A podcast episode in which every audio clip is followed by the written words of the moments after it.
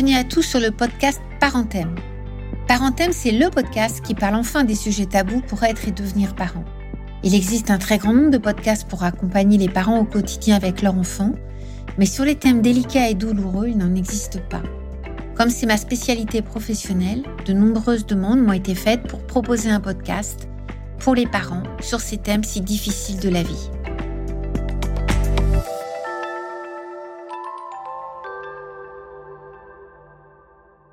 Bonjour à tous et bienvenue sur le podcast Parenthème qui sera consacré cette semaine à une question qui paraît en apparence facile, qui est celle de la consolation de nos enfants. Mais nous allons voir à quel point c'est beaucoup plus complexe qu'on ne peut se l'imaginer. Avant d'aborder la question de savoir comment consoler son enfant, qu'il s'agisse d'un bébé ou d'un adolescent, qu'il ait vécu quelque chose qui peut nous paraître peu important mais qui l'a totalement effondré ou quelque chose de dramatique, il est important de comprendre ce que signifie consoler. Consoler au niveau étymologique, ça vient du latin et ça signifie rendre entier, c'est-à-dire qu'il s'agit de réparer une personne, quelque chose qui a été mis à mal dans son intégrité, qui a été blessé. Alors on pourrait dire réconforter, rassurer quelqu'un qui a de la peine, qui s'est fait mal, qui souffre, qui exprime une douleur par rapport à quelque chose que certaines fois nous voyons, puis des fois on ne voit pas du tout de quoi il s'agit.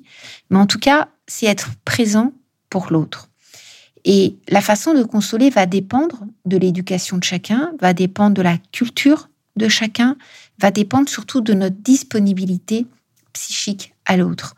Et ça, c'est vraiment important parce que quand on est parent, on a certaines fois des vies bien remplies, certaines fois des choses difficiles dans notre quotidien familial, dans notre quotidien professionnel, et on n'est pas forcément disponible pour notre enfant. Pourtant, pour le consoler, il va falloir être là, il va falloir être présent pour lui permettre de restaurer une continuité dans son quotidien qui, à un moment donné, a été comme fracturé, a été blessé par un événement. Et ça, c'est vraiment important à comprendre parce que nous avons certaines fois des enfants qui s'effondrent, qui sont extrêmement tristes pour des choses qui nous paraissent totalement anodines à nous, adultes. Mais à la hauteur d'un enfant, il n'y a pas de petit chagrin. Il n'y a pas de petite consolation. Quand un enfant est blessé, quand il est triste, il a impérativement besoin de comprendre qu'il n'est pas seul au monde et qu'autour de lui, il y a des adultes présents pour l'écouter, pour le réconforter, pour le rassurer. Alors chaque enfant est différent et chaque enfant, nous allons voir, aura des besoins totalement variable dans la façon d'être consolé. Et puis, de la même façon, chaque parent aura une façon bien à lui de consoler. Mais ce qui est vraiment fondamental à comprendre, c'est que si on laisse l'enfant seul, face à une détresse, face à une épreuve difficile, et qu'on n'essaie pas de le consoler, parce que pour nous, ça nous paraît peut-être anecdotique, ça nous paraît pas forcément indispensable, ce que l'on risque involontairement de faire, c'est de blesser durablement l'enfant dans sa confiance en lui et dans sa confiance nous. S'il fallait donner une définition psychologique à la consolation, on pourrait dire que la consolation, c'est un processus relationnel qui permet de restaurer une continuité à un moment où la vie de l'enfant, mais certaines fois aussi de l'adulte, est blessée et comme fracturée. C'est un processus d'humanisation, de permettre de restaurer le lien entre l'enfant et le monde extérieur, son lien entre une perte de confiance et quelque chose qui va lui permettre de retrouver la confiance. C'est pas quelque chose, la consolation, qui est une compétence innée. Il y a des gens qui ont plus de facilité que d'autres.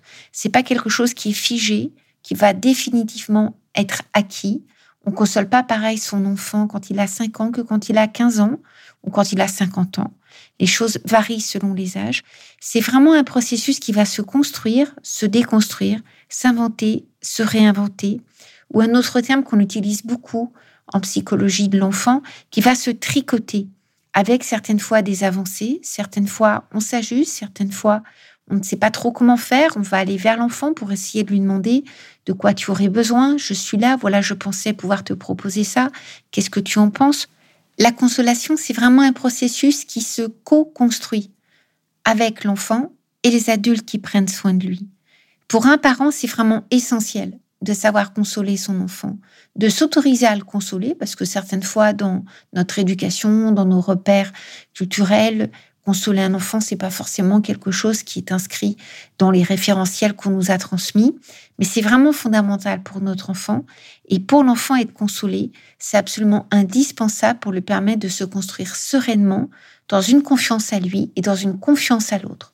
Donc, je vous invite à écouter les prochains podcasts qui vous permettront de vous ajuster selon l'âge de votre enfant à la façon dont vous pouvez le consoler du mieux possible. Parenthème, un podcast conçu par vous et pour vous. À tout bientôt.